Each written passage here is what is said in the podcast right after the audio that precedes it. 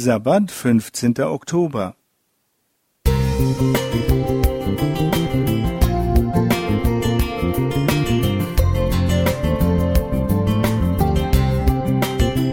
Ein kleiner Lichtblick für den Tag.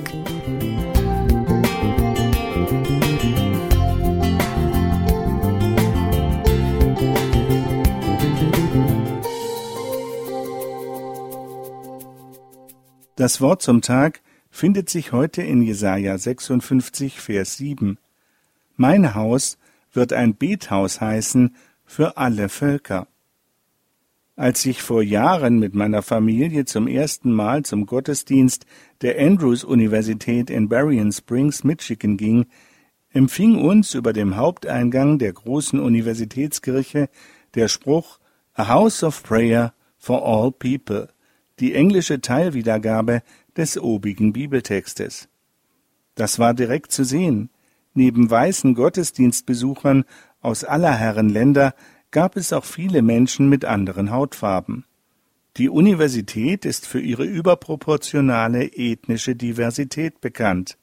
Selbstverständlich ist das nicht, denn wer anders aussieht, wird von den Mitmenschen schnell von der Seite beäugt.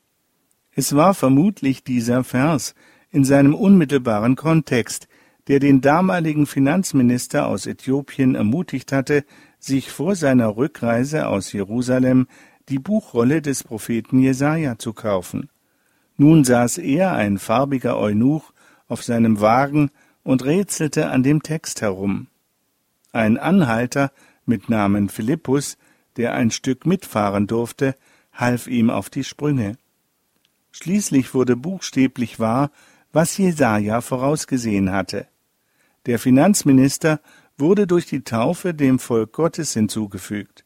Weder Hautfarbe noch körperliche Disposition waren ein Hindernis.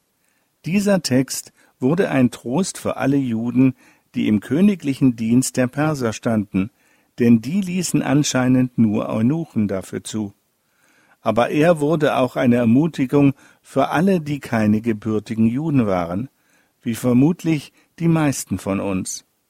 Jesaja lädt alle Menschen in die Nähe Gottes ein und bildet damit eine Grundlage für den Eifer von Paulus, der Jahrhunderte später versucht, Nichtjuden für das Reich Gottes zu gewinnen. In 5. Mose 23 waren Verschnittene noch ausdrücklich von der Zugehörigkeit zur Gemeinde Gottes ausgeschlossen worden. Wie kann das sein, dass am Anfang der Bibel etwas verboten ist, das in der Mitte erlaubt wird?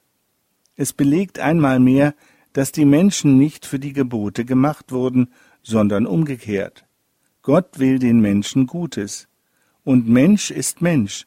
Die körperliche Disposition ist in den meisten Fällen nicht selbst gewählt und ändert daran nichts.